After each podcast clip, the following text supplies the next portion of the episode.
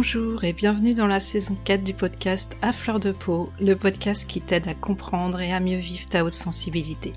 Merci à toi qui es fidèle et qui m'écoute depuis les débuts et bienvenue à toi si tu me découvres tout juste. Pour faire les présentations en quelques mots, moi c'est Pascaline Michon et après de multiples détours pour trouver ma voie, je suis à présent photographe et coach de vie. J'accompagne les femmes très sensibles afin qu'elles puissent se reconnecter à leur essence profonde et ainsi retrouver une vie qui a du sens et qu'elles ont pleinement choisi. Mais dans ce podcast, j'ai à cœur de faire connaître ce trait de la haute sensibilité au plus grand nombre. Donc si tu as envie d'y voir un petit peu plus clair sur ta façon de fonctionner, si tu cherches des réponses, eh bien tu es au bon endroit. Tu trouveras des épisodes solo, mais aussi des épisodes avec des invités qui sont là pour nous apporter leur expertise et aussi nous ouvrir un petit peu nos horizons. Et depuis janvier 2021, Saverio Tomasella, qui est un des experts reconnus en France sur le sujet, m'a fait l'honneur de devenir le parrain du podcast. On est donc amené à enregistrer régulièrement des épisodes ensemble. Le podcast est diffusé tous les 15 jours, le jeudi dès 7h15 sur toutes les plateformes d'écoute principales. Si tu apprécies le contenu, surtout n'hésite pas à partager un maximum et à mettre plein de petites étoiles dans ton application d'écoute préférée. En attendant, je t'invite à t'installer confortablement, à prendre pleinement le temps de cette pause pour toi et je te souhaite une bonne écoute. Bonjour, je suis ravie de te retrouver pour ce nouvel épisode qui sera diffusé exceptionnellement à la fois sur le podcast et sur la chaîne YouTube de l'Observatoire de la sensibilité à l'occasion de la quinzaine de la sensibilité. Aujourd'hui, j'ai le plaisir de recevoir deux collègues de l'Observatoire, Cassandre Bas et Anne-Lucie Gouellard, qui vont nous parler du sujet sur lequel elles ont travaillé au cours de cette année, comment et dans quelle mesure le facteur du genre nous impacte dans la façon dont nous vivons et nous exprimons notre sensibilité élevée. Bonjour Anne-Lucie, bonjour, Cassandre. Est-ce que vous pouvez euh, vous présenter en quelques mots pour nos auditrices et nos auditeurs? Anne-Lucie, peut-être tu veux commencer? Alors euh, voilà, je m'appelle Anne-Lucie Gouellard, je suis euh, coach, master coach spécialisée dans l'accompagnement des personnes neuroatypiques, c'est-à-dire euh, à la fois euh, hypersensibles et à haut potentiel intellectuel. Je travaille avec des outils de PNL et j'ai un second métier qui est plutôt en lien avec mon activité euh, je suis aussi consultante auprès des dirigeants. Voilà. Et j'ai d'ailleurs dans mon cabinet beaucoup de dirigeants puisque je travaille avec un outil d'évaluation d'intelligence émotionnelle. Mais ça, on en reparlera plus tard. D'accord, merci. Cassandre? Bonjour, je suis Cassandre, hypnothérapeute atypique, maître praticienne en hypnose ericksonienne. Je suis spécialisée dans les neuroatypies, notamment la haute sensibilité haut potentiel intellectuel. Une de mes spécificités est l'accompagnement des traumas et mon approche inscrit dans la théorie polyvagale. Je suis également infirmière de métier, formée à la relation d'aide. J'accompagne les enfants, les adolescents, les adultes, les familles et les couples sur leur chemin de guérison, la compréhension de leur fonctionnement et pour plein d'autres choses. Je suis simplement un guide et un peu un Sherlock Holmes. Merci. Alors pour commencer, euh, qu'est-ce qui vous a amené à choisir euh, de travailler sur ce thème en particulier? Euh, eh ben parce que le genre, en fait, il est un peu comme la petite fuite d'eau, il impacte partout sans véritablement qu'on puisse le voir. Il impacte nos actions, il impacte nos émotions, il impacte nos croyances et nous agissons beaucoup sous le prisme des injonctions de genre. Voilà. Et donc, quand on est hypersensible, on parle de, tout le monde a des émotions, tout le monde a des sensations, mais on parle plutôt d'intensité et d'amplitude. Et quand on, a, quand on est hypersensible, on est à la fois euh, plus réceptif à ces potentielles discriminations de genre, mais on est aussi, euh, aussi souvent des cibles de ces discriminations. Donc, euh, il nous a paru, Cassandre et moi, important de les mettre un petit peu ben, au-dessus de l'eau, hein, comme l'iceberg, d'en immerger une, une, petite face, voilà, pour mettre juste en éveil les gens. Super. Cassandre, tu veux ajouter quelque chose? Oui, bah, déjà, tout a commencé par un échange avec des collègues Il y a des idées qui ont émergé, il y a un sujet qui est né, Anne-Lucie m'a proposé l'idée et moi le format et le sujet euh, s'est élargi et l'aventure a commencé. Alors, euh, je rejoins Anne-Lucie sur le fait que ça semble important aujourd'hui d'en parler, essentiel. Et dans mon cabinet, et de manière même plus large dans la vie de tous les jours, j'observe et j'accueille des personnes qui euh, expriment un, mal-être, une insécurité, des personnes avec ce fonctionnement et d'autres fonctionnements atypiques, où tout est plus intense et plus profond, où les questionnements sont nombreux, où ce besoin de sens est vital et euh, le regard des autres extérieurs, notre culture, euh, présent et renforcé par le genre. Mm. Et euh, je souhaite tout au long de cette écoute euh, vous permettre de mieux comprendre ce qu'est la haute sensibilité, donner du sens à ce qui peut être vécu et comment on peut se libérer et se libérer de tout ça à travers plusieurs angles. Merci. Alors, euh, on parle beaucoup du genre en ce moment. C'est vrai que c'est un sujet qui peut être euh, délicat. Anne-Lucie, est-ce que tu veux bien nous préciser euh, de quelle définition vous êtes partie pour traiter votre sujet, pour que les choses soient plus claires et que personne ne se sente offensé par rapport à cette question? Oui, alors le, genre, il a plusieurs définitions. On en a choisi une du côté du, Canada, du Québec voilà, presque de cœur, puisque euh, ce sont des gens qui sont souvent très avancés sur le sujet de la sensibilité, euh, de l'empathie, de l'intelligence émotionnelle. Bref, le genre, c'est une construction socioculturelle, ça, il faut bien l'entendre, hein, qui polarise, organise l'humanité et différentes catégories de sexe, de genre, de sexualité. Mmh. C'est euh, le genre, c'est l'opposé de l'expérience intérieure du comment je me sens, moi, indépendamment de mon physique. Mmh. Voilà.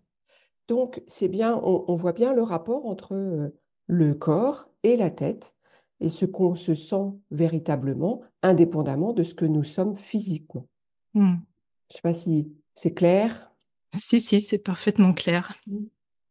Cassandre, est-ce que tu pourrais, toi, nous rappeler les grandes caractéristiques de la haute sensibilité, si tu veux bien? Oui, bien sûr. Euh, pour commencer, je souhaite préciser que j'utiliserai le terme hypersensibilité maintenant et à la fin, puisqu'il peut le renvoyer à quelque chose euh, d'anormal, à une maladie, un problème à résoudre. Et aussi, il peut être euh, en lien avec d'autres neuroatypies, euh, mais c'est lié à d'autres éléments. Alors, on peut définir simplement la sensibilité comme une sensibilité plus élevée, et en effet, le docteur Elena Ron, c'est une pionnière de la sensibilité et elle a identifié au cours de ses recherches plusieurs caractéristiques.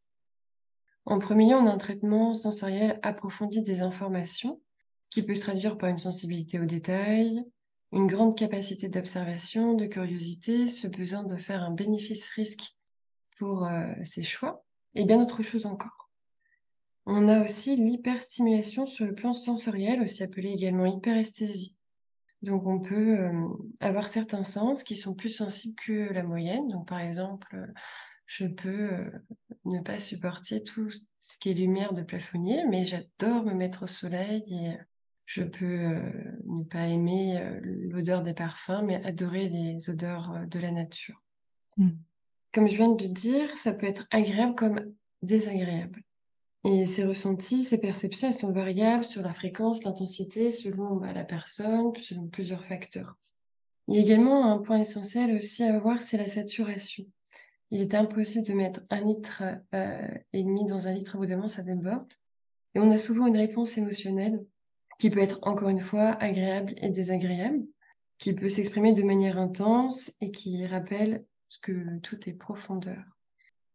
Il est aussi important de comprendre que cette hyperstimulabilité émotionnelle, elle s'exprime également par un ressenti plus fort des émotions des autres. Ce n'est neurone miroir quand on va regarder par exemple un film, que d'un coup, bah, la personne pleure, on pleure avec.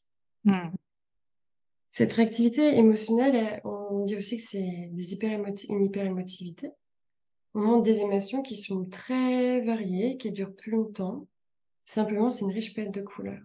Ce qui nous amène aussi à une perception des nuances et des subtilités comme une sensibilité aux expressions faciales, ce fameux non-verbal, aux mmh. intonations des voix, tout ce qui induit euh, finalement plus ou moins consciemment qu'on est en relation. C'est une forme de détecteur. Et pour finir, on retrouve aussi une susceptibilité différentielle. Alors qu'est-ce que ça veut dire? C'est mis en avant par certains chercheurs qui aborde l'impact de l'environnement au sens large, sur le fait de bien vivre sa haute sensibilité, son intensité, mais aussi sur sa santé mentale et physique. C'est un ensemble. il a aussi constaté que cette plus grande sensibilité, on a une plus grande sensibilité au stress, une plus grande fatigabilité, plus susceptible d'avoir des maux physiques, puisque nous, ce que nous vivons est inscrit dans tout notre être global, et qu'on soit atypique ou non. Mm. On vit les choses de manière plus profonde et plus intense. Et comme vous avez pu écouter, la haute sensibilité est un fonctionnement inné, une singularité. Elle est seulement un amplificateur de ce que nous vivons et non la cause. C'est comme avoir des milliers d'antennes sur notre corps, à l'extérieur comme à l'intérieur, qui sont en connexion continuelle avec tout ce monde. Alors oui, ça peut créer du décalage, mais est-ce que ce sentiment est lié à la souffrance ou bien à la posture de chacun? Mm. Et j'aimerais finir par ma propre définition de la haute sensibilité, ou plutôt comment je la vis, tout en sachant que ma relation avec elle a évolué avec le temps. Elle a à ce jour une grande euh, et riche palette de couleurs. Elle me permet de vivre intensément et profondément mon monde intérieur comme celui qui m'entoure. Elle me permet de donner du sens à ce que je fais, à ce que je vis. Elle me permet d'apprécier chaque détail, même les plus subtils. Elle me permet bien d'autres choses et pour rien au monde, je changerai cela maintenant. Je suis d'accord, moi non plus. Qui a envie? Anne-Lucie, Cassandre euh, a évoqué euh, une grande réactivité émotionnelle chez les personnes hautement sensibles. Oui. On entend aussi souvent parler d'intelligence émotionnelle ou de HPE pour le haut potentiel émotionnel, sans vraiment savoir de quoi il retourne. Est-ce que tu pourrais euh, nous éclairer un petit peu sur tout ça? Oui, alors euh, merci d'ailleurs de, poser cette question parce qu'effectivement, il y a une énorme confusion. Moi, je, reçois euh, beaucoup de parents, alors on ne va pas se cacher, hein, puisqu'on parle du genre, je reçois beaucoup de mamans qui, qui euh, viennent avec leur enfant en me disant euh, Mon enfant a un problème, euh, il est HPE, donc à haut potentiel émotionnel, mais il a un problème. Hmm. Alors, je, je, je, casse un mythe. Alors, évidemment, au départ, ça déstabilise un peu, mais c'est important de le faire. Alors, juste avant de vous expliquer pourquoi on ne parle pas de, de, haut potentiel émotionnel déjà dès l'enfance et, et, quelle est la grande différence avec la haute sensibilité. Je vais vous parler des émotions parce que ça a l'air d'être tout simple, mais euh, souvent on la connaît mal, l'émotion. Hmm. L'émotion, elle est en deux temps. Euh, alors, techniquement, on dit qu'il y a l'émotion primaire et puis l'émotion secondaire. Alors, de manière un peu plus explicite, euh, pour vous, chers auditeurs et auditrices, on va dire qu'il y a l'émotion, celle qui est physique, puisqu'une émotion, c'est d'abord une réaction physique. Alors, c'est celle qu'on ressent dans notre corps, hein, c'est on rougit, on transpire, on a mal au ventre, on se met à courir, on se met à crier, éclater de rire. Ça, c'est celle qui dure trois minutes. C'est la plus intense au départ. c'est celle qui nous surprend le plus, mais c'est celle qui est issue de notre premier cerveau, celui le plus archaïque, mais euh, qui est là quand même pour nous envoyer un premier message. Et puis, il y a l'émotion secondaire. Alors, c'est celle, on, va plutôt parler à cet endroit-là de sentiment, mmh puisque c'est ce qui va durer. Et là, un sentiment, il peut durer dix minutes, une demi-heure, une semaine, plusieurs mois. Mmh. Donc, c'est important de connaître ces deux phases d'émotion parce que une émotion, elle ne vous quitte jamais. Et son moyen d'expression, c'est aussi le sentiment. Et l'émotion, physiquement, elle tapera de plus en plus fort si on ne veut pas l'écouter et l'accueillir. Mmh. Alors, qu'est-ce que c'est que l'intelligence émotionnelle? Eh bien, l'intelligence émotionnelle, c'est dans mon quotidien comment je vais vivre et comment je vais utiliser ces émotions. Euh, moi, je travaille avec un outil euh, qui est euh, le seul qui a été reconnu scientifiquement pour évaluer ce quotient émotionnel. Et on travaille sur cinq domaines et on parle de compétences, puisque il faut bien distinguer la haute sensibilité, comme l'a dit Cassandre, c'est une caractéristique innée qu'on peut détecter à l'IRM. Hmm. L'intelligence émotionnelle, et c'est pour ça que ça ne concerne pas les enfants, c'est parce que c'est une construction, c'est un travail sur soi. Et c'est un long travail, c'est un long chemin. Alors on peut avoir des prédispositions et les, les personnes hautement sensibles hypersensible selon comment on le vit ou à haut potentiel sensible, évidemment, on a des prédispositions. Pourquoi? Bah Parce que plus de capteurs, plus de capacité à pouvoir sentir ses émotions, plus de perception, donc déjà un éveil naturel à ce comment je vis l'émotion. Donc, les cinq domaines. Je reviens à mes moutons. J'ai beaucoup de pop-up qui s'ouvrent, vous en m'excuserez. Mon cerveau est construit comme ça, mais j'essaye de me rassembler de temps en temps. Euh, alors, l'intelligence émotionnelle, on l'évalue sur cinq domaines. La perception de soi, euh, l'expression émotionnelle, donc perception de soi, comment je, je me sens émotionnellement, est-ce que je suis conscient de mes émotions? L'expression émotionnelle, comment quand j'ai une émotion, je l'exprime? Est-ce que je me mets à crier? Est-ce qu'au contraire, je suis plutôt quelqu'un de, de, complètement fermé face à mon émotion Ou si j'accepte tranquillement de pouvoir l'exprimer et puis, il y a la relation à l'autre. Alors là, c'est un grand sujet, une grande performance chez les hauts potentiels sensibles, puisqu'ils sont naturellement dans cette empathie, dans ce désir de relation, même des fois extrêmement profonde. Et puis, euh, très genré aussi, mais ça, on y reviendra peut-être un peu plus tard. J'en suis sûre même, c'est pas peut-être. Euh, et puis, il y a aussi, euh, et c'est là où on commence à avoir le caillou dans la chaussure, il y a la gestion du stress. Mmh. Alors là, la flexibilité, quand on est mal à l'aise avec ses émotions, c'est extrêmement compliqué chez les personnes hypersensibles à cet endroit-là. Cassandre, je me permets d'utiliser ce, mot hypersensibilité, mais pour bien distinguer comment on la vit, en fait, cette sensibilité. Mais on est d'accord, c'est une richesse, un trésor. Je suis d'accord avec toi. Et puis, euh, il y a la prise de décision. Et là, on voit aussi que c'est un autre caillou dans la chaussure des personnes hautement sensibles, mmh. parce que l'idée du choix, quand on a tous cette capacité de penser en profondeur, de repère du détail, de désir de couleur, mais comment faire un choix? Voilà. Et le choix, ça n'est qu'une affaire d'émotion. Nous serions incapables, les hommes particulièrement, qui disent qu'ils n'ont pas d'émotion, messieurs, je suis navré de vous apprendre que chaque prise de décision, même la plus simple du petit déjeuner, est le résultat de votre émotion. Donc, et bien heureusement, nous avons tous des émotions, elles ne sont pas genrées. Donc, vous voyez bien avec tout ce que je viens de vous dire mmh. qu'il est impossible pour un enfant d'être à haut potentiel émotionnel. Voilà. Mmh. Il a des prédispositions, il est en prise directe avec ses émotions, mais on retrouve le haut potentiel émotionnel plutôt chez l'adulte.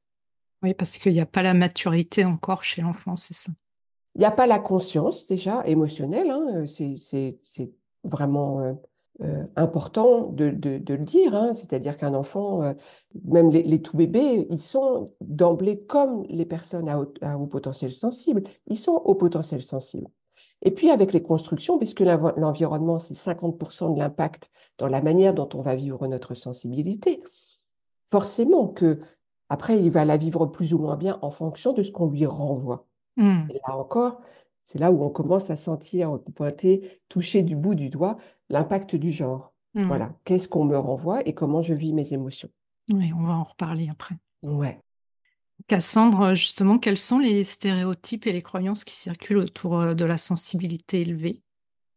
Elles sont nombreuses, mais on va commencer par définir deux, ces deux notions pour que ce soit bien clair pour euh, tous ceux qui nous écoutent.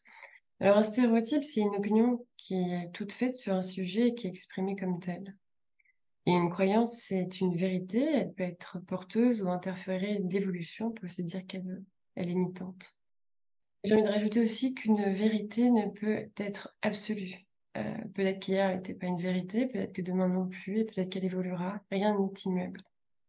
Donc, je vous ai sélectionné environ cinq perceptions erronées, limitantes, de notre culture sur la haute sensibilité. Alors, on entend beaucoup, ça n'existe pas.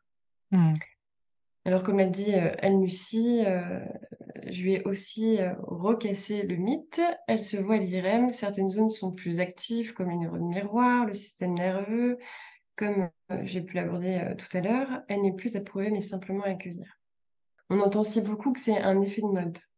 Eh bien non, nous sommes juste au XXIe siècle et puis au XIIe siècle, nous avons volé sur la connaissance. Ce sont aussi des personnes vues comme hystériques, folles, trop et surtout les femmes. Alors que ce qui est vraiment exprimé, c'est simplement l'intensité de ce qui est vécu. Ce serait peut-être intéressant de commencer à peut-être s'exprimer en changeant trop par trait pour voir ce que ça pourrait faire. Hmm. Ce sont aussi des personnes susceptibles, ça on entend beaucoup. Est-ce que le fait d'être touché par des mots, des postures peut être considéré comme de la susceptibilité? Vous avez quatre heures. C'est tout? Plus si vous le souhaitez, parce que ça peut être un grand débat intérieur. Ce sont des personnes fragiles. La fragilité n'a aucun lien avec les émotions, et par rapport à tout ce que nous a dit Anne-Lucie, elles sont seulement les messages laissés sur les répondeurs. Alors, on peut exprimer intensément ses émotions et être équilibré. C'est important de le préciser. Alors, évidemment, il y a plein de stéréotypes, plein de croyances qui s'entretiennent mutuellement. Et ce qui semble important maintenant, à l'époque où nous vivons, c'est quand même de déconstruire tout ça. Toutes ces croyances euh, limitantes autour de la sensibilité, ce qui bloque l'évolution, ce qui génère de l'inconfort. Les neurodiversités, elles ont toujours existé, hein. elles continueront. Euh, la différence maintenant, c'est que nous avons des moyens pour pouvoir euh, mettre des mots sur des mots, de comprendre, de transmettre autour de cette haute sensibilité. Nous avons tous une part de responsabilité lorsque nous avons accès ou la possibilité d'accéder euh, à ces connaissances, à ces informations. Soit on peut les accueillir, accueillir tout ça, ou continuer à générer du mal pour soi et pour les autres.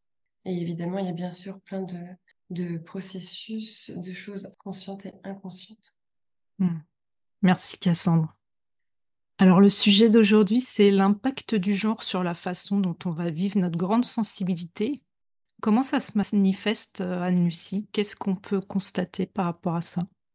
Alors, en fait, euh, l'impact du genre, on, le perçoit dès le... chez les bébés déjà, hmm. d'accord? Euh, Alors, on dit que les, les bébés euh, à haute sensibilité, on, les appelle les, les babis, les bébés à besoins intenses. Et c'est vrai qu'ils ont des besoins intenses.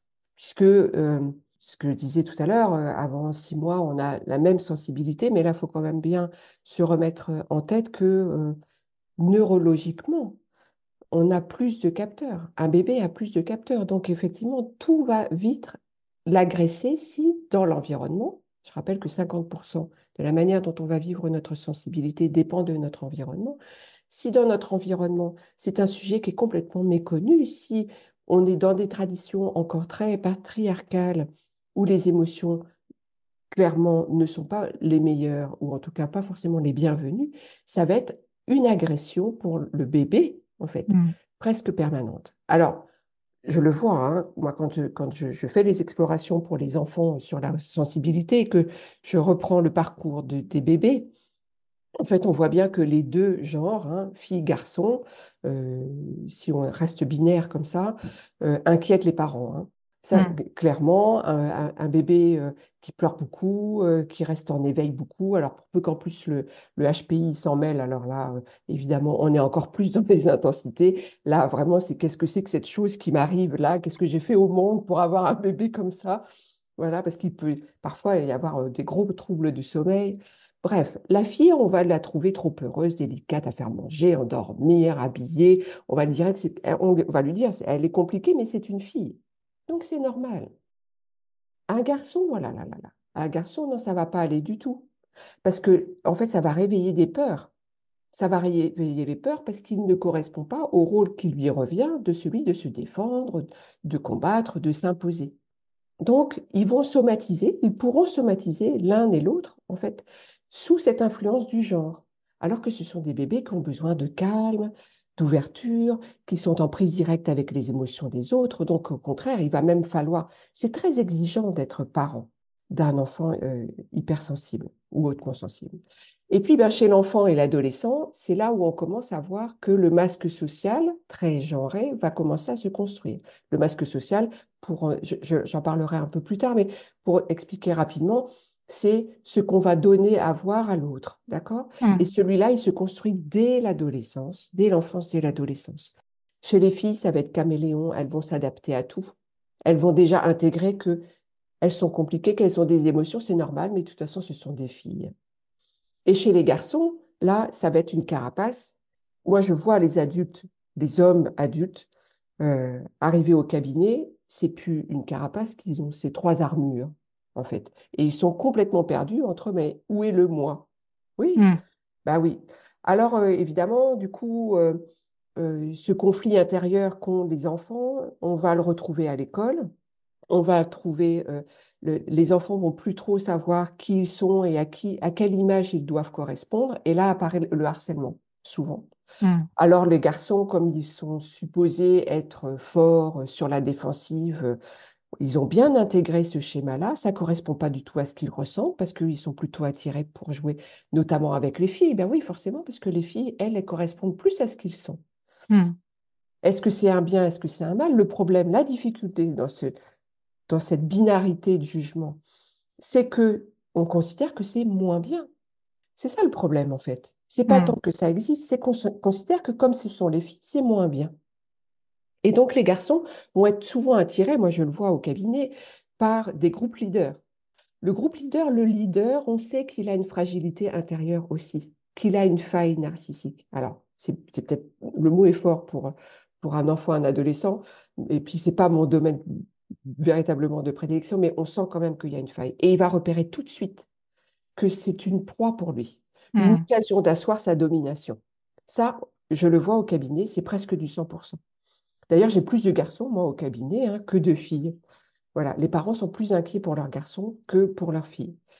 Et les, et les, les filles, elles, elles vont être dans une, donc caméléon, hein, dans un désir de relation tellement forte qu'elles vont elles-mêmes être très exigeantes dans leur relation euh, à l'autre. Euh, on va se sentir peut-être même un peu étouffé.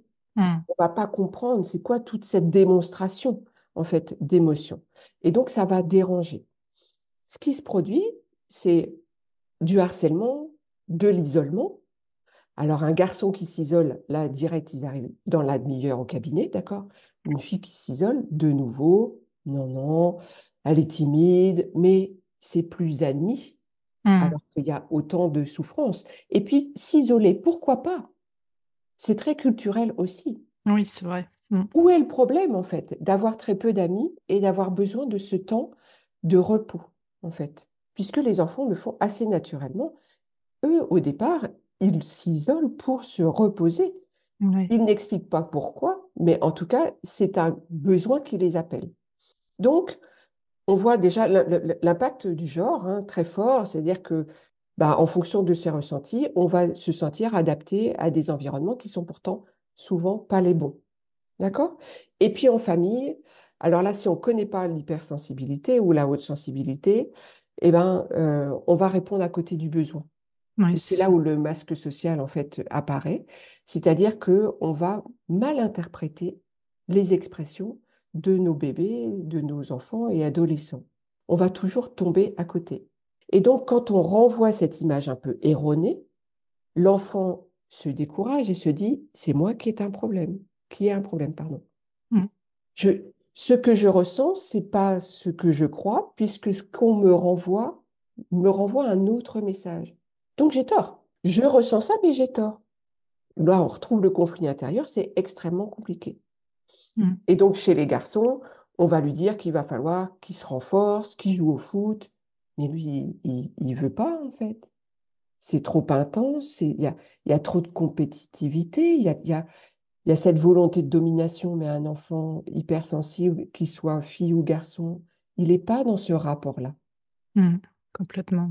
Il est plutôt dans, dans, dans, dans cette empathie, dans ce désir de partage, dans ce désir d'écoute.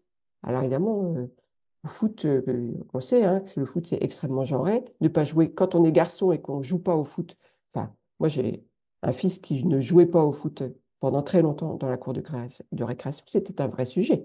Hmm. Pareil, le mien, c'était pareil. euh, c'était pas du tout euh, un joueur de foot et pas du tout sportif non plus. Donc, euh, j'ai bien connu ça aussi, ouais. Oui, et du coup, ça fait, on- on- ça l'isole, en fait. Mm. Et puis, ce qu'on retrouve aussi sur l'impact du genre, c'est que ben, forcément, le, le- le rôle de la santé mentale de la famille, elle revient à la femme. hein. Mhm. Et donc, on va confier ce rôle-là de cet enfant ben, qui est perturbant quand même, hein, qui nous renvoie quand même des choses euh, ben, pas toujours très agréables. Si on n'est pas d'accord avec, si on n'est pas OK avec nos émotions et qu'il n'arrête pas de nous renvoyer des émotions, mais euh, qu'est-ce que je fais avec ça? Ben non, en fait. Mm. Non, non, moi, j'en veux pas. Donc, on va dire à la maman qu'elle est trop protectrice, qu'elle est mère poule, Mm. qu'il va falloir l'endurcir, son garçon. Parce que quand même, euh, là, euh, pff, Non, non, ça va pas du tout. Il est trop susceptible, il est trop sensible, il pleure pour rien, il pleure comme une fille. Hmm. Et puis, ben, sa fille, euh, ça va être un peu la même chose. Arrête de la surprotéger. Elle n'y arrivera pas. Elle sera pas aimable, mais pas dans le sens euh, agréable à vivre, c'est-à-dire en capacité de pouvoir être aimée. Hmm. Extrêmement violent. Oui, effectivement. Extrêmement violent. Donc l'impact du genre, on le voit, hein, il, a- il arrive dès le départ, il est dans des injonctions, Cassandre parlait de croyances, de stéréotypes, c'est extrêmement impactant. Voilà. Je ne sais pas si, si j'ai fait le... Si, si, c'est très, très intéressant et on comprend bien tout- du coup tout ce qui se joue euh, même dès l'enfance du coup par rapport à cette question du genre. Oui, c'est ça. Ben, en fait, c'est c'est vraiment ce, ce euh, qu'est-ce que moi je ressens? Et l'effet miroir, hein, qu'est-ce qu'on me renvoie qui ne correspond pas pourtant à ce que je ressens? Mais comme j'ai toute confiance en l'adulte, évidemment, c'est mon Mm. seul repère, c'est mon seul phare. Mm. Alors, si on me dit que c'est pas bon, bah donc c'est pas bon. J'y comprends rien, mais par contre, je sais que c'est pas bon. C'est ça. Donc, je vais essayer de m'adapter. Cassandre, euh, qu'est-ce que tu peux ajouter par rapport à ce que Anne-Lucie nous a partagé? Mais comme elle vient de le dire, euh, on, est déjà façonné euh, de notre développement, de notre construction, et puis ben, on porte toutes nos valises avec nous à l'âge adulte, plus grand. Et euh, tout ce qui était déjà mis en place bah, ne s'est fait que renforcer avec le temps et, et à continuer à, s'exprimer intérieurement comme extérieurement. Donc, euh, on va voir un petit peu sur la vie personnelle et professionnelle ce que ça peut, comment ça peut s'exprimer. Mais encore une fois, j'aimerais qu'on euh, définisse clairement deux notions importantes, le conformisme et le conditionnement. Alors le conformisme, lui, il induit une posture en lien avec ce qui est attendu et le conditionnement, c'est l'influence sur l'expression de soi. Alors ça peut être sur le plan extérieur comme sur le plan intérieur. Donc évidemment, elles sont liées, elles peuvent être induites par plusieurs choses et dans le sujet dont, on aborde, bah, par rapport au regard extérieur, on a notre, on a la société qui est construite sur un système patriarcal, on a l'éducation et il y a évidemment notre propre regard, c'est pas à sens unique. Hmm. Et du coup, je vais vous illustrer avec quelques pensées ressenties euh, que j'ai pu accueillir au cabinet euh, par rapport à ces deux notions qui, qui s'expriment. Alors pour les femmes, j'entends beaucoup, je suis euh, une extraterrestre. J'ai un problème, il faudrait que je gère mes émotions. Comment on fait pour pas qu'elles s'expriment? Hmm. On me prend pour une faux folle quand je regarde un paysage, par exemple. Alors j'essaie de pas trop montrer. Qu'est-ce qu'ils pourraient penser d'autre? Je suis curieux, je me pose des questions, on me dit que je me prends trop la tête, alors que ça m'intéresse, alors j'en parle pas trop, je monte pas trop. Quand je suis blessée, je ne montre pas ce que je ressens. Je prends et je verrai ça plus tard. Pour les hommes, euh, que j'accueille, euh, il y a aussi, euh, c'est un poids ce système. Pourquoi un homme ne peut pas montrer ses émotions? J'aimerais pouvoir être davantage moi-même. Certaines situations me touchent, je me remets en question, jour comme nuit. Et si, et s'il pense que un homme, ça doit être dur, ça doit être fort, ça doit pas montrer ses émotions. T'es un homme ou une femme? Hmm. Alors, comment on peut euh, bah, écouter euh, l'impact, euh, cette norme du genre, elle génère un mal-être, une perte de sens, et surtout, c'est qu'on est prêt à tout pour rentrer dans le moule et aussi pour faire rentrer les autres. Et il y a aussi un élément qui ressort dans mes accompagnements que vous venez aussi euh, peut-être d'écouter, d'a- d'avoir fait attention, c'est cette notion de faiblesse, cette vulnérabilité. Alors, elle a une définition qui peut être plus ou moins large selon les domaines, mais en tout cas, c'est quelque chose qui est universel.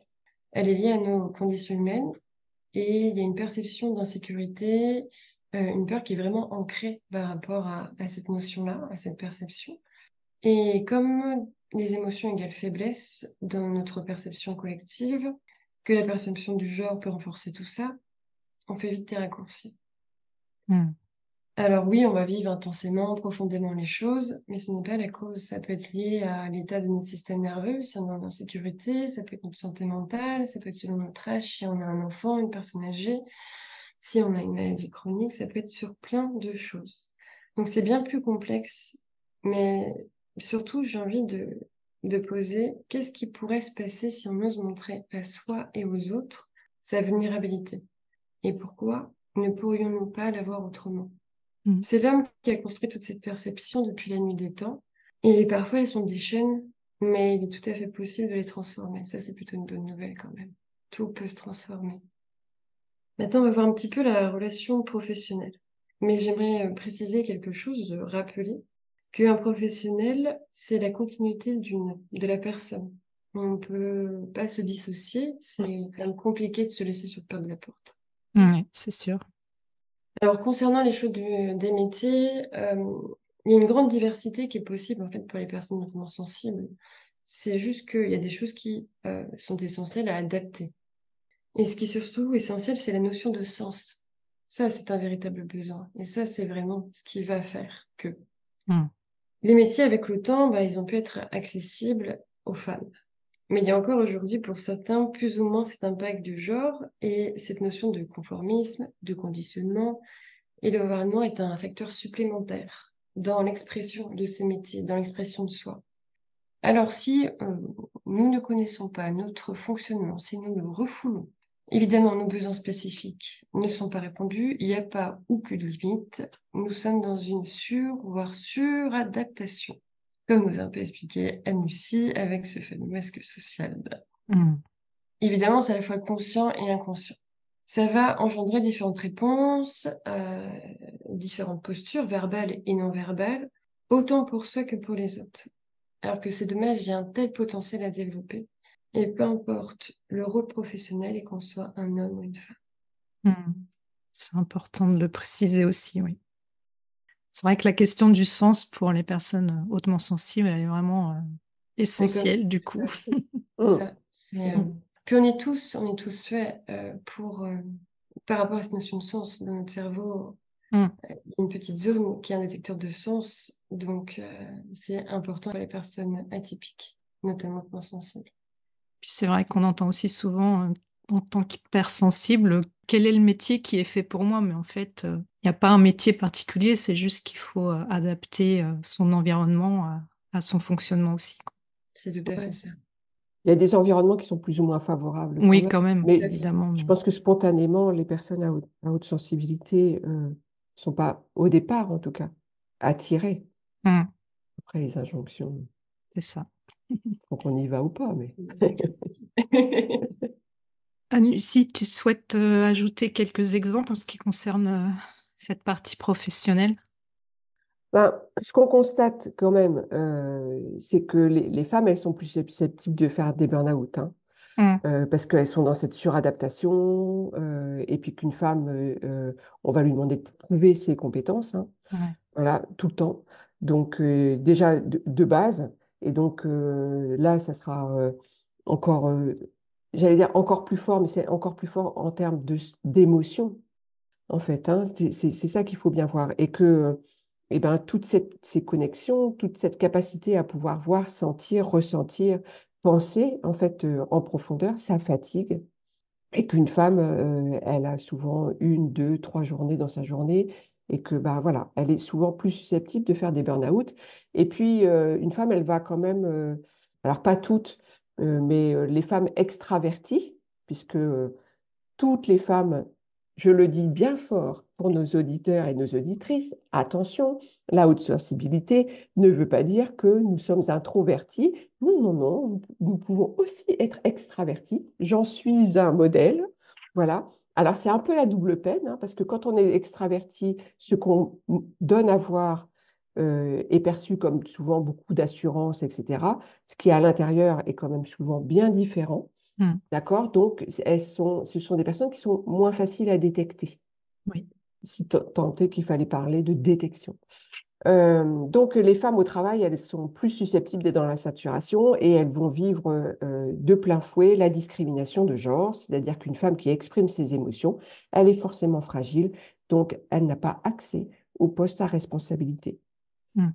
Pour peu qu'il y ait un haut potentiel intellectuel qui vienne s'en mêler, c'est une, la- là, c'est la triple peine, en fait, puisqu'elle va avoir besoin de stimulation, mais que ses émotions vont la submerger, et donc elle sera à chaque fois dans cette contradiction de sentir qu'elle est tout à fait capable, mais ce qu'on lui renvoie, c'est que non, et donc elle va euh, s'éteindre, en fait. Mm. hein.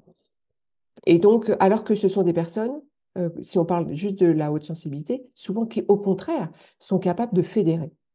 Ce sont des personnes avec une aura incroyable. puisqu'elles sont dans l'empathie, la compréhension de l'autre, tout de suite, elles vont sentir le conflit, elles perçoivent tous les signaux faibles. S'il y a des dirigeants ou des dirigeantes qui nous écoutent, ces 30% de la population, vous en avez forcément dans vos entreprises.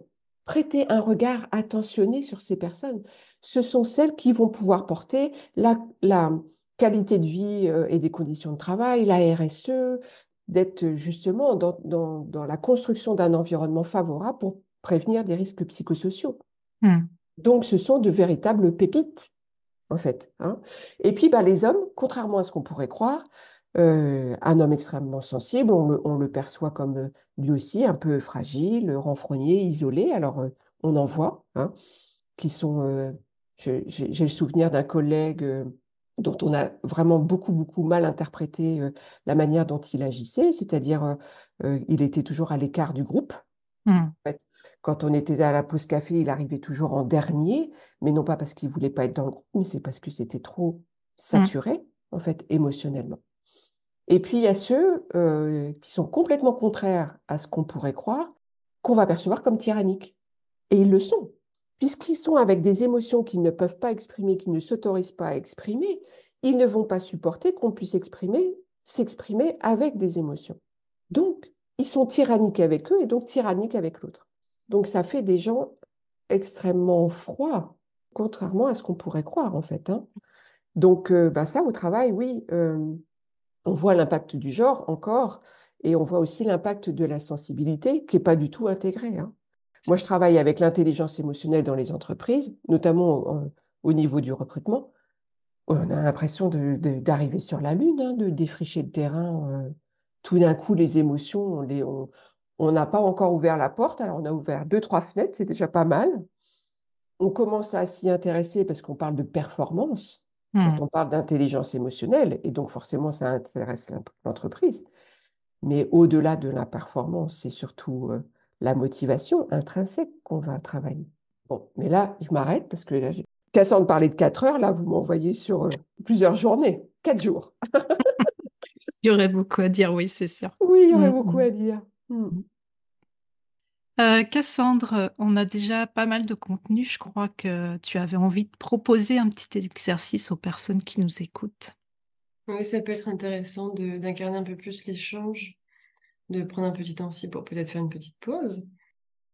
Je vais simplement vous, vous poser une question. Est-ce que vous pensez être conditionné par l'extérieur et ou par vous-même sur votre fonctionnement et notamment son expression pour répondre à une norme? Vous pouvez prendre un petit carnet, proposer toutes vos réflexions, toutes vos pensées, enfin en tout cas tout ce qui vient. Donc exercice d'introspection et, ça aussi c'est un apprentissage. Hmm. C'est important aussi de, pouvoir se poser justement pour, le faire.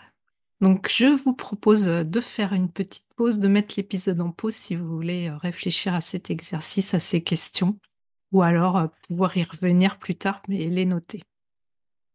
Donc, à cause de ces questions de genre, euh, on peut être amené à refouler qui on est, comme on l'a vu, ou en tout cas une partie de soi. Quelles conséquences ça va provoquer, Anne-Lucie?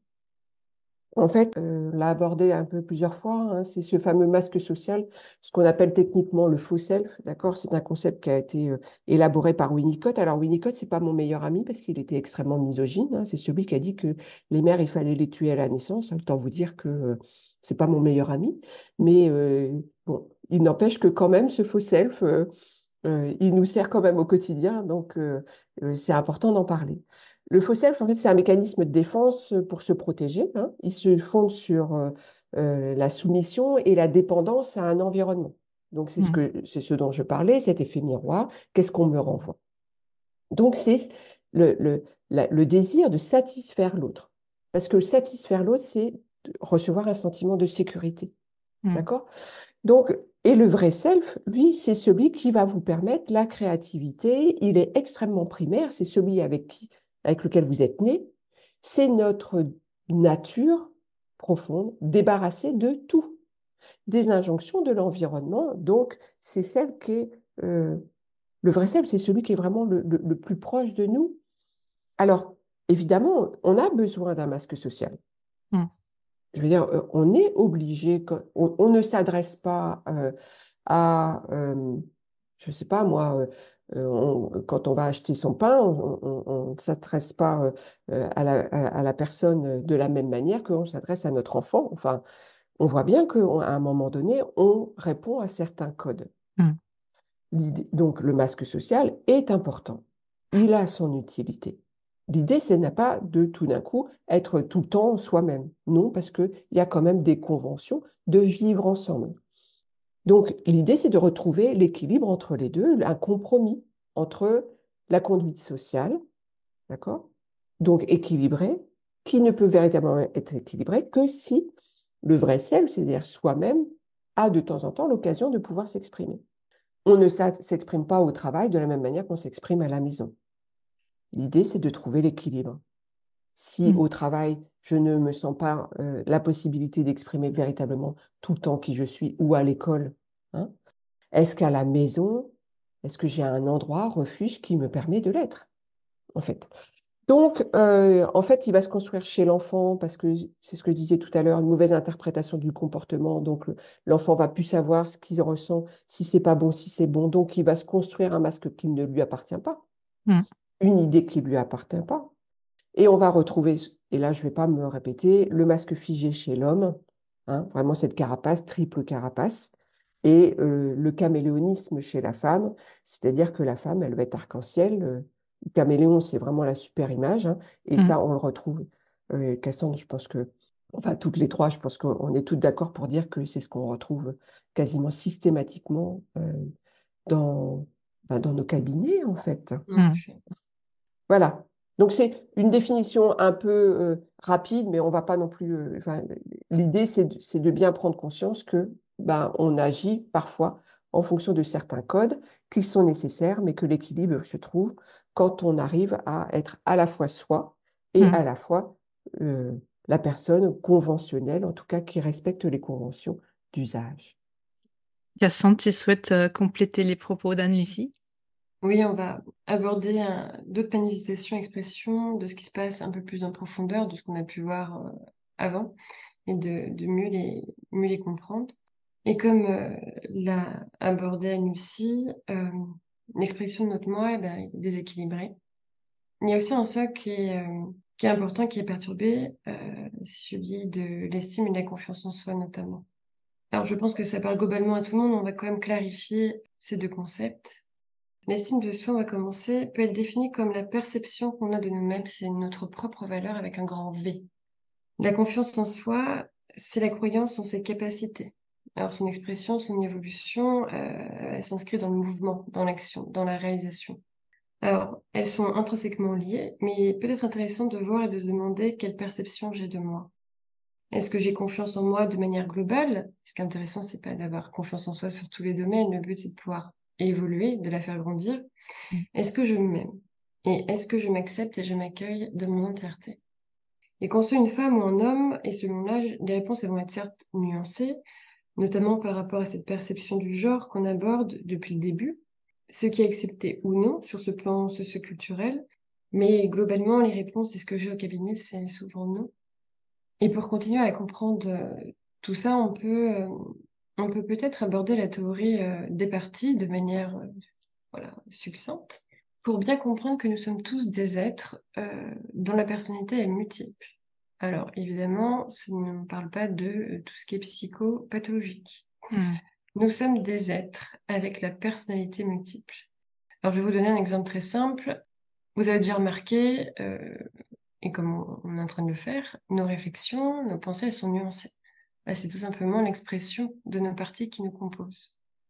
Ces parties, c'est comme une grande euh, famille. Il y a certains membres qui sont qu'on a tous voilà, des objectifs, des besoins particuliers, n'ont pas les mêmes perceptions, ne sont pas toujours d'accord. Ça semble une évidence jusque-là. Mais parfois, on a une forme d'opposition, une forme de divergence. Elles sont pas au plus alignées. Elles s'expriment de plus en plus et elles peuvent générer de l'inconfort, qui peut être vécu de manière plus profonde et plus intense avec ce fonctionnement atypique. Et dans la situation d'une opposition avec au moins deux parties, cela s'appelle un conflit intérieur. Alors, par exemple, j'ai une partie qui aimerait se reconnecter à qui je suis, peu importe mon jeu. Alors, déjà, elle s'autorise à penser. On peut avoir de la peur, c'est légitime, Et il y a une autre partie de moi qui me dit, as-tu pensé à ce que pourraient penser et dire les autres? Et puis tu es une femme ou tu es un homme, s'ensuit une conversation intérieure, cela vous parle, Mm. je pense, et est-ce que c'est vraiment agréable Pas vraiment? Dans ces situations, on va retrouver un discours intérieur composé d'autocritique, de dévalorisation, de faire refaire en boucle ce que l'on aurait dû dire, ce que l'on aurait dû faire. On est dur avec soi, la honte, la culpabilité. Et puis, euh, le temps continue à, s'écouler, on continue à se conditionner, à se conformer, à refouler qui nous sommes, notre fonctionnement, on continue à porter nos valises. Puis un jour, cela devient de plus en plus difficile. Et tout ce dont on a abordé et non abordé, parce qu'il y a plein de choses, évidemment sont toujours sur un plan conscient et inconscient pour donner le bon équilibre, pour que personne se sente, voilà, que ça stimule pas trop. Ça continue à se manifester de plus en plus. On souffre, on a l'insécurité, on commence à avoir de moins en moins envie, moins de patience, de plus en plus fatigué. Euh, nous allons simplement vers un épuisement. Notre système interne s'effondre et ça peut être lié à différents domaines de la vie, que ce soit parental, familial, personnel, professionnel, comme on a pu euh, voir un petit peu depuis le début. Chacun d'eux apporte sa petite couche. C'est comme si au départ de notre chemin de vie, on a un petit grain de sable qui va se transformer avec le temps en rocher. Et il est prêt à nous écraser euh, depuis le temps que euh, nous portons un bout de bras. Alors, il y a plusieurs possibilités. Hein. Soit on laisse nous écraser, soit on, on demande de l'aide pour nous aider à le déposer. Ce qui peut être aussi euh, plutôt plus, plus léger, plus agréable, plus sympa. C'est joli comme image. Mmh, J'aime bien cette image. On parle beaucoup au cabinet pour que les personnes puissent comprendre ce qui est un peu plus technique, ce qui se passe concrètement euh, sur le chemin de vie. Quand on accumule les choses, qu'on dit que ça va avec le temps, que Mm. c'est comme ça. La seule chose, c'est que le temps peut être à la fois aidant, mais aussi délétère. C'est trouver Mm. le bon équilibre dans celui-ci aussi. Donc évidemment, ben, on est dans un mode de survie depuis bien longtemps et nos ressources, elles ont été tellement mobilisées qu'elles sont, elles aussi, comme tout, à ses propres limites. Alors, ça peut se traduire sur plusieurs plans, psychiques, émotionnels, biologiques, corporels. Ça peut engendrer voilà, des burn-out, des dépressions, des maux physiques plus ou moins importants, des maladies, il y en a bien d'autres, vous en doutez. Mm. Je sais de quoi il retourne parce que euh, j'ai connu euh, des moments difficiles l'année 2023 et c'est vrai que ça a été un petit peu compliqué.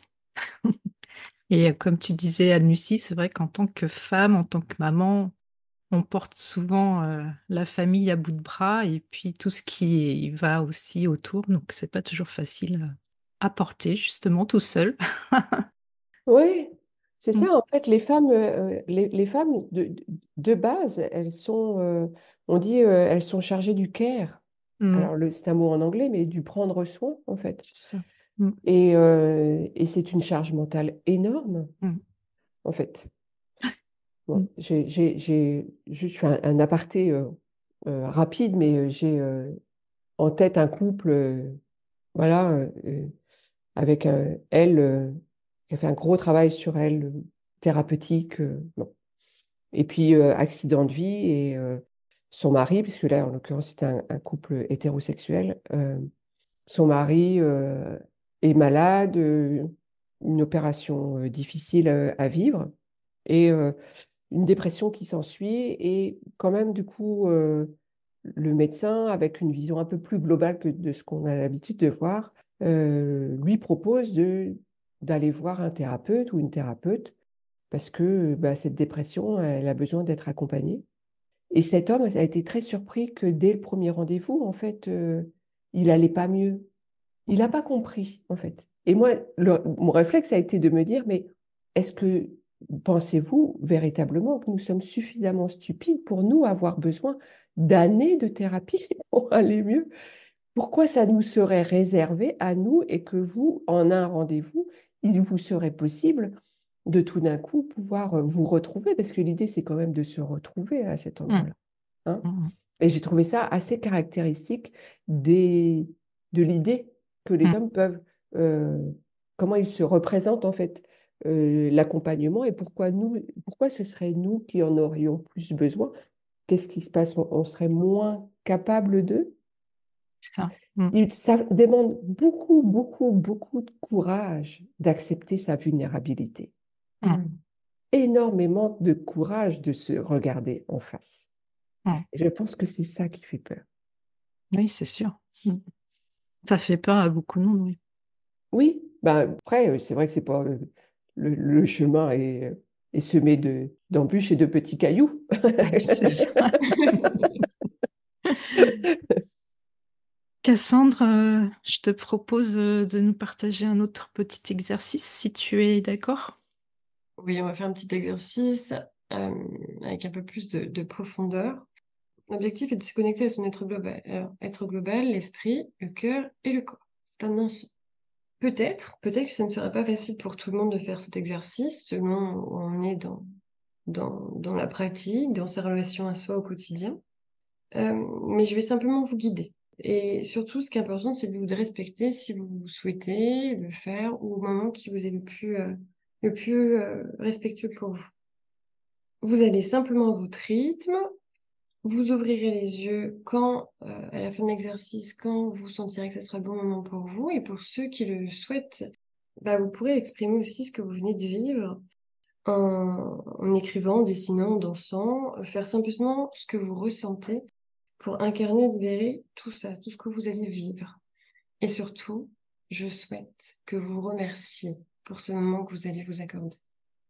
Alors simplement, vous pouvez soit juste m'écouter, pouvoir accompagner ma voix avec une musique euh, relaxante, agréable, ou les bruits de la nature, en tout cas pour que ça soit le plus confortable possible et surtout vous vous installez aussi confortablement. Vous allez simplement fermer les yeux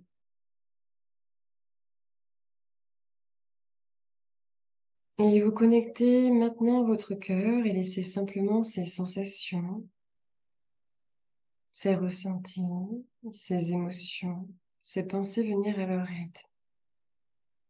Tranquillement. Connectez-vous bien à votre cœur. Laissez pour l'instant votre mental se pelotonner dans un coin, faire son propre voyage.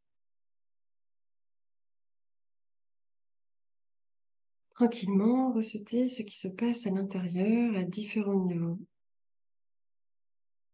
Vous êtes en sécurité, tout se passe bien. Votre respiration est calme. Simplement, vous faites un état des lieux à votre propre rythme et laissez-vous porter par ce qui se passe.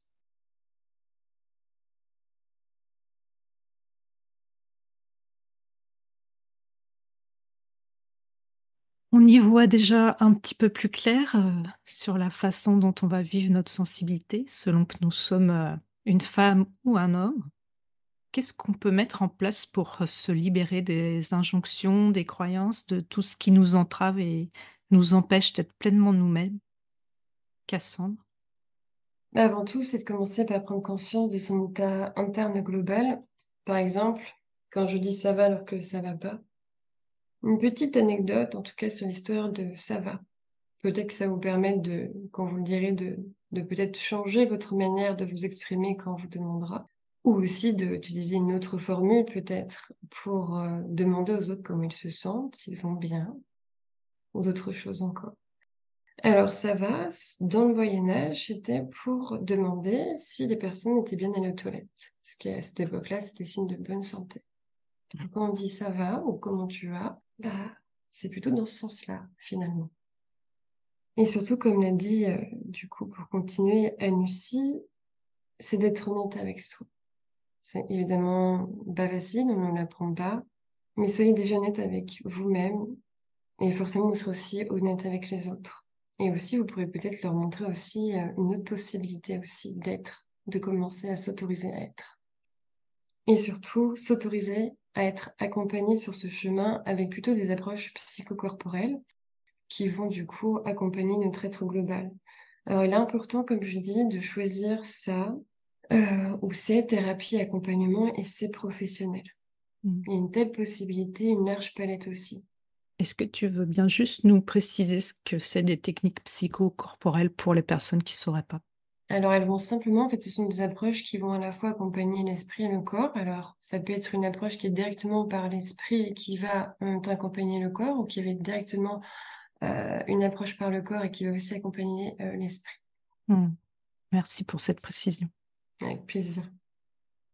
Également, prendre conscience, je dirais, d'accepter la temporalité. Ce que j'ai beaucoup au cabinet, c'est combien de temps ça va prendre, combien de séances il faut. Alors, comme je dis, je ne lis pas dans une bombe de cristal. Je ne sais pas, chacun va à son rythme. Et comme moi, avec l'hypnose, j'ai une approche euh, psychocorporelle, mais voilà, il y a l'inconscient et le conscient. Chacun va à son propre rythme. Donc, je ne sais pas euh, le temps qu'il faut. En tout cas, faire un travail euh, sur soi, bah, évidemment, c'est mieux de faire un travail en profondeur pour que toutes ces choses puissent retrouver un équilibre. Donc, c'est impossible de définir ce temps, mais c'est surtout de prendre en compte que ça sera long. Mais c'est tout un chemin qu'il faut se respecter aussi dans son rythme. Et ce qui permet aussi, à ce moment-là, peut-être, de commencer à accueillir l'inconfort, hmm. qui est essentiel pour un travail sur soi. Et dans ce chemin d'accompagnement, il y a un travail de déconstruction, comme on a pu le voir sur les croyances limitantes, erronées, qui bloquent, comme celle par exemple qu'on a abordée sur la sensibilité, le genre, les émotions. C'est intéressant et ça semble même essentiel pour continuer à avancer.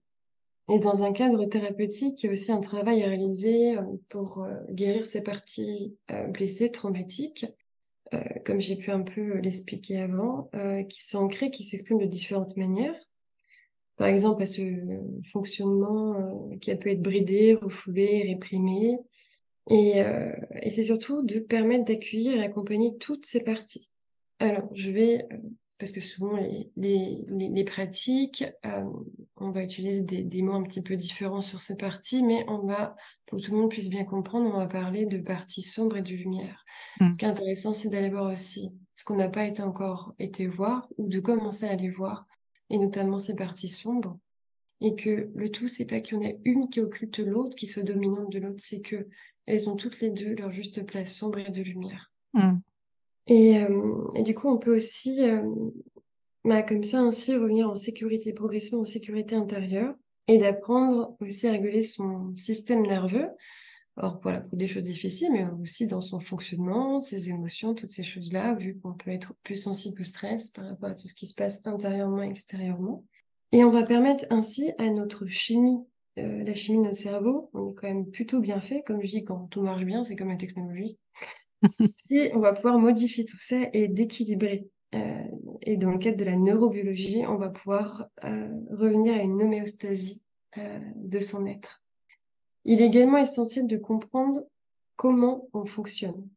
Avoir notre cartographie, notre monde d'emploi, même si on va continuer à évoluer, ça va vraiment nous permettre de nous guider et surtout de nous accueillir et enfin de nous accepter. Il y a d'autres points qui sont essentiels évidemment et je vais en rajouter juste quelques-uns. Évidemment, il y en a plein d'autres.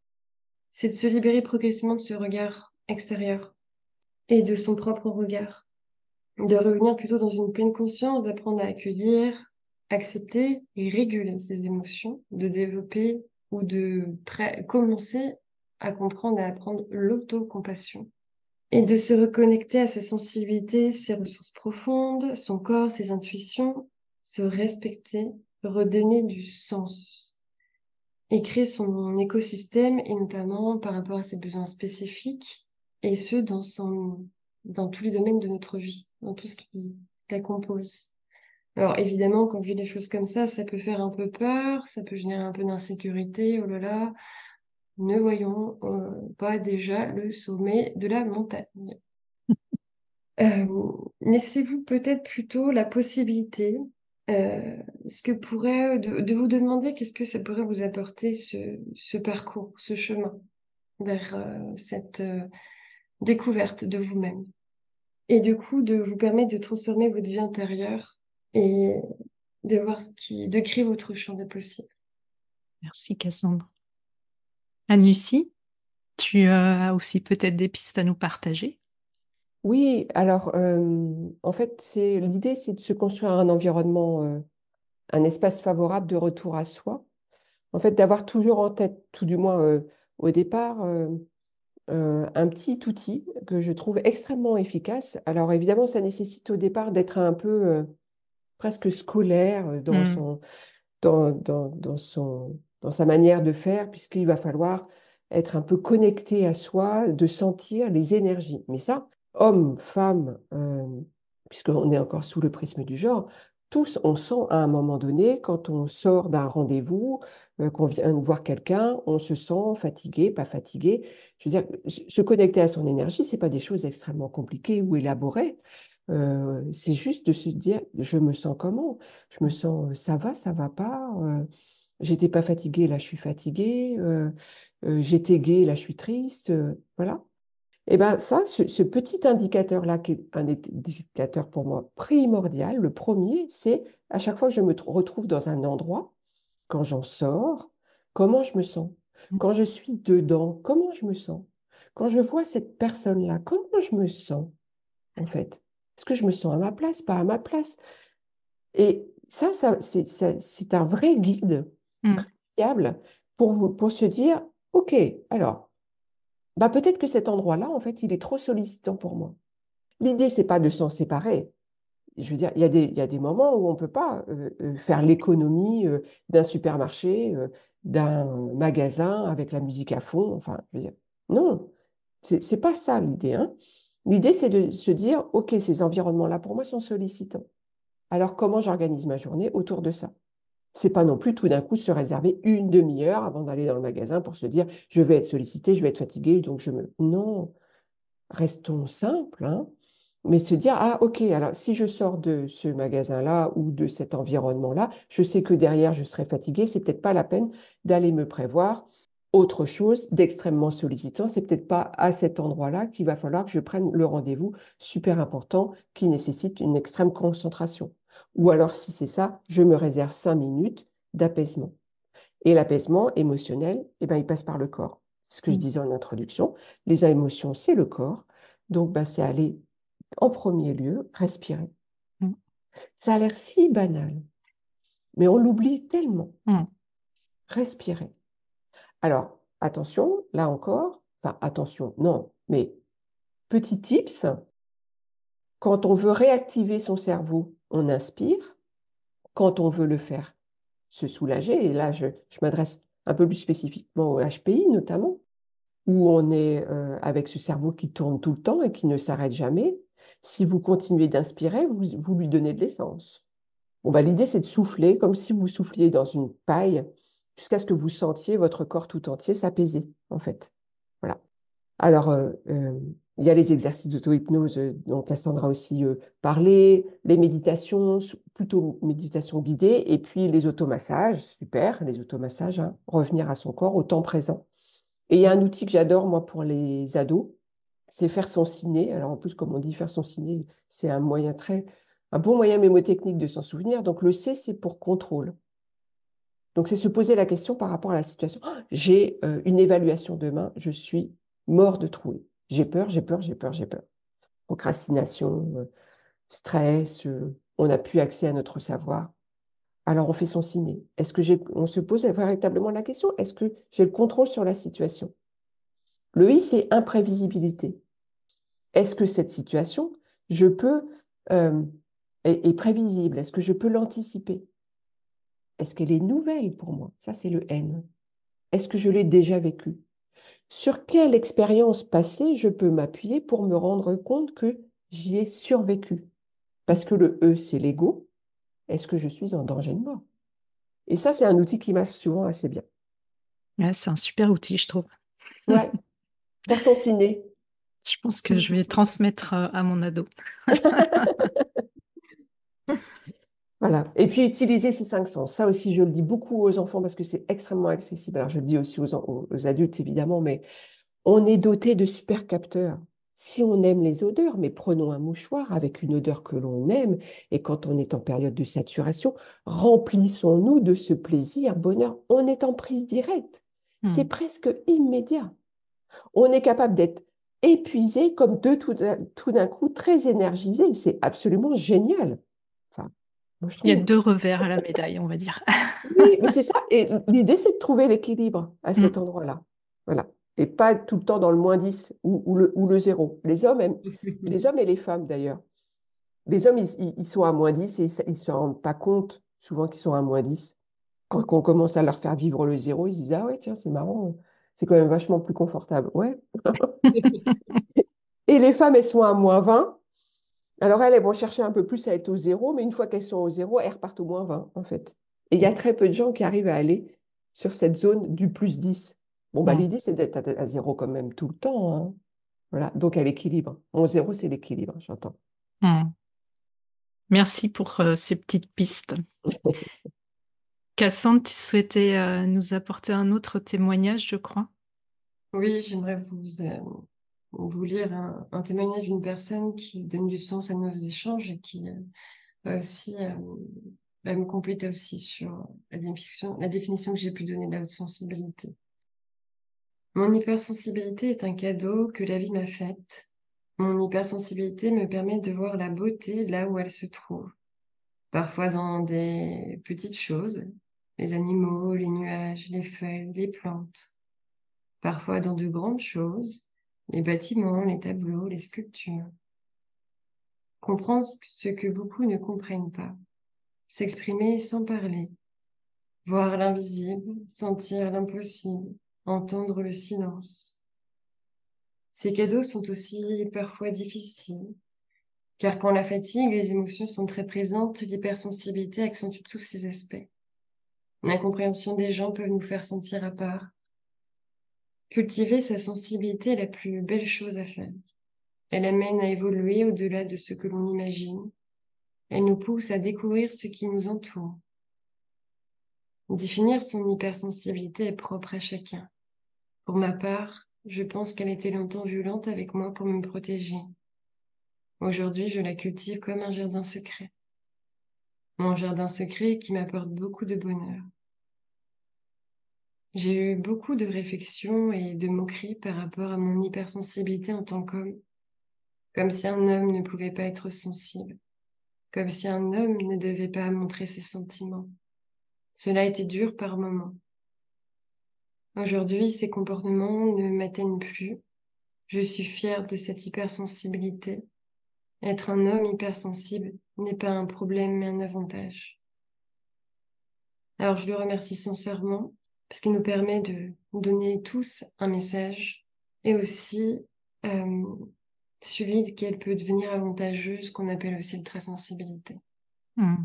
Un beau témoignage. Merci de nous l'avoir partagé. Avec grand plaisir. On arrive euh, au terme de l'épisode qui est déjà très riche en contenu. Qu'est-ce que vous auriez envie d'ajouter pour conclure? Anne-Lucie peut-être? Euh, oui, alors deux, deux choses. Euh, l'affaire du genre, quand on parle d'affaire du genre, on pense souvent féminisme, on, est souvent dans, on se rapproche des environnements de défense LGBTQIA+, etc. Oui, bien sûr, mais parce que ce sont les populations les plus discriminées, mmh. en fait. Mais c'est pas, ça n'est pas un terrain réservé. La question du genre, elle s'adresse à tous et à toutes, en fait. Et ça, il faut bien en avoir conscience. L'idée, c'est pas d'en avoir plus. Toutes les populations euh, euh, racisées, parce qu'on va, on, parle de toutes les populations euh, discriminées, donc on y trouve aussi le racisme ne demande pas d'en avoir plus, mais la même chose. Hmm. En fait. Et ça, je voudrais que ce soit bien clair pour tout le monde. C'est juste la même chose. Voilà. Et puis, bah, sur l'hypersensibilité, l'hypersensibilité ou l'ultrasensibilité ou le haut potentiel sensible, en fonction de comment on le vit, bah, c'est une manière d'être au monde, en fait. Et c'est celle qui correspond à ce dont on a besoin aujourd'hui. On le voit, nous sommes dans des mondes déchirants et déchirés. Et c'est une vraie opportunité. La personne qui a cette haute sensibilité, elle se fait pas, elle se pense et elle se sent partie intégrante de la nature. Mmh. Nous sommes des parties intégrantes de la nature. Qui a envie de se couper un bras? Et c'est ce qu'on est en train de faire. Donc, enfin, je veux dire, c'est une opportunité incroyable que de pouvoir euh, accueillir cette sensibilité-là, l'écouter et s'en servir de guide. Voilà. Mmh. Donc, euh, mon mot de conclusion, c'est aux parents, euh, si vous vous sentez submergé, allez chercher de l'aide, ne vous jugez pas, croyez en votre intuition, accompagnez vos enfants, voilà comme vous auriez aimé l'être, et puis aux adultes, sentez, ressentez, ceux, c'est eux, ceux et celles qui vous énergisent, vous procurent du plaisir. Mm. La haute sensibilité est un don, un potentiel qui ne demande qu'à s'exprimer. Merci Anne-Lucie. Cassandre? Il n'y a pas de bon moment pour se reconnecter à soi, à sa sensibilité. Il y a seulement un moment. Et comme l'a dit Anne-Lucie, c'est- cette sensibilité, c'est vraiment un trésor à exprimer. Vivez-la pleinement. Libérez ce, tous ces potentiels. Créez encore une fois votre champ des possibles. Ce monde a de plus en plus besoin euh, de cette sensibilité.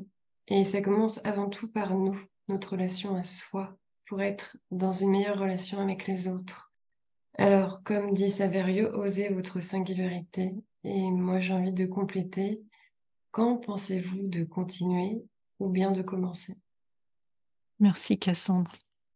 Merci beaucoup à toutes les deux pour euh, ce, cet épisode vraiment très riche et très intéressant.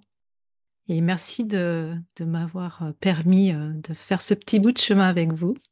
J'ai été très touchée que vous me fassiez la demande pour le podcast. Donc, euh, vraiment, merci du fond du cœur. Merci à toi, merci à vous deux C'est ça, merci à de vous ce moment. Mm. Super, qui m'énergie. Moi, j'ai des frissons partout dans tout le corps. Oui. C'est, c'est, c'est euh, une belle connexion. En tout cas, c'est, Oui, c'était, euh, c'était beau. Et c'est ça quand trois personnalités euh, hautement sensibles se rencontrent. c'est exponentiel. C'est ça. Merci beaucoup. À bientôt. Merci à tous. À bientôt. Voilà, je te remercie pour ton écoute. J'espère que cet épisode t'aura été utile. Si tu l'as apprécié, je te serais vraiment reconnaissante de me laisser un avis et surtout un maximum d'étoiles sur Apple Podcast pour m'aider à le faire connaître. N'hésite pas non plus à le partager si tu penses que ça peut être utile à d'autres personnes. Tu peux retrouver tous les épisodes sur mon site internet à l'adresse suivante www.pascalinemichonphotographe.com dans la rubrique podcast. Le podcast est aussi bien sûr disponible sur toutes les plateformes d'écoute principales. Si tu as envie d'échanger avec moi à propos de l'épisode, j'en serais vraiment ravie. Pour ça, tu peux me contacter sur Instagram, là où je suis la plus présente. Le compte, c'est tout simplement à fleur de peau podcast avec des tirés vers le bas entre chaque mot. En attendant, je te donne rendez-vous la semaine prochaine pour un nouvel épisode. À bientôt!